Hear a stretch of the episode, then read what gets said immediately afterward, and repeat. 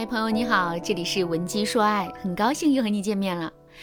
最近粉丝波波和男人分手了，但是呢，波波很不甘心呐。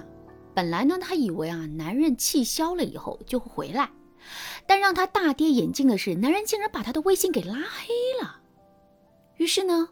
波波就用闺蜜的微信看了男朋友的朋友圈，发现以前不爱更新朋友圈的男生，巴不得一天更新三四条，而且内容不是打球就是和朋友喝酒。波波心里一下子就平衡了，他想，男人难道就没有心吗？就这样，波波怀着不解的心情来找我解决。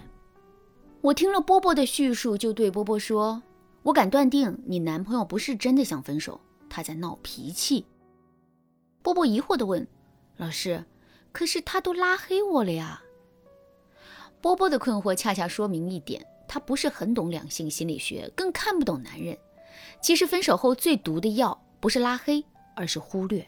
如果对方懒得拉黑你，就投入了自己热火朝天的新生活，那你们的这段关系才是真的完蛋了。如果对方想了几天，越想越气，才把你拉黑，那恰恰说明他还在乎你。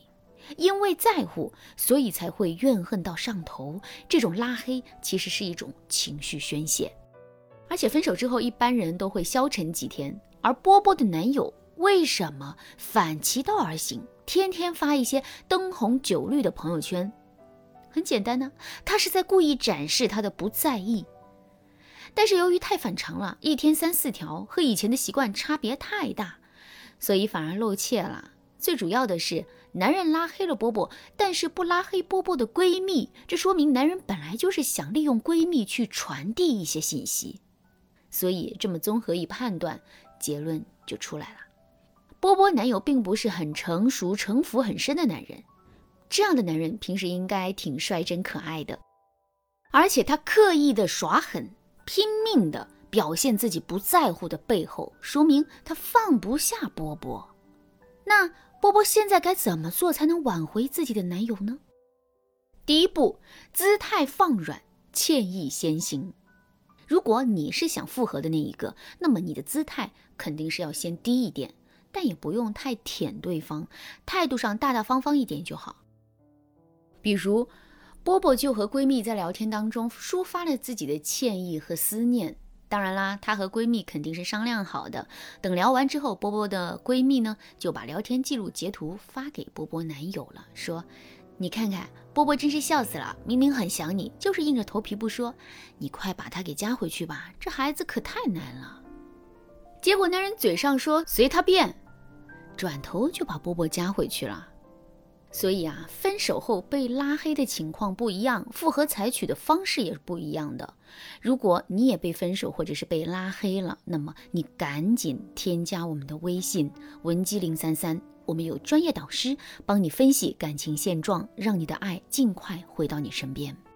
那么回到刚才的问题，如果你和男友在分手后发生了激烈的冲突，然后被拉黑了，那么你该怎么做呢？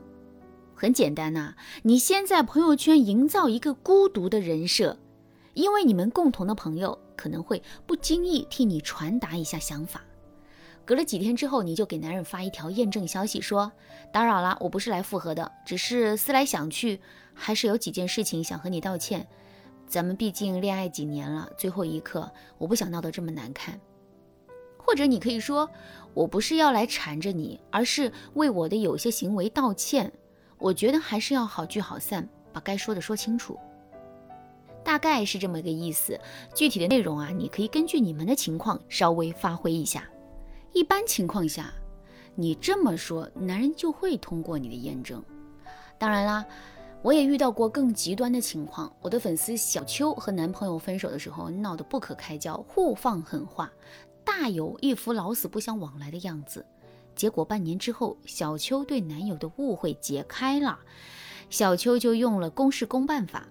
考虑到男人是做设计的，经常接私活，所以小秋就让同事把工作外包给男友了。最后兜兜转转，两个人因为工作重新加了微信。就这样，在小秋的精心运作下，他们复合了。这也不失为一种可行的方式。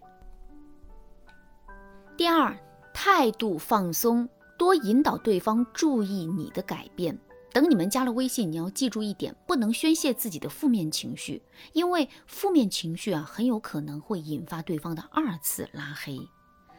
而经历了拉黑这件事后，你们之间的信任感一定会消退一部分。所以一开始的时候，千万不要提到让对方神经敏感的词汇，比如复合、我对你有多好这类的话，一定不要说。那么，如何引导对方注意到你的改变呢？首先，一定要在说话方式上发生改变。其他比较长期的改变肯定是需要时间的。刚恢复联系的时候，你也展示不出来，所以你应该用一些小习惯的改变来让男人对你耳目一新。比如，你可以对男人说：“我煮的鸡汤没有你煮的好喝，但是我会努力煮好喝的。以前你每周都给我做好吃的，真的是辛苦你了。”你这样说的好处就是。突出了你的行为改变，但是折射出了你行为改变是为了男人，而且你的话里还要暗自肯定男人对你的付出，让男人知道他做的事情你都知道。其实啊，分手之后复联既是一个二次吸引的过程，又是一个重建信任的过程，所以你要以你的改变给对方希望，还要用不会重蹈覆辙的承诺来让对方安心。在这个基础上，你的二次吸引才是有效的。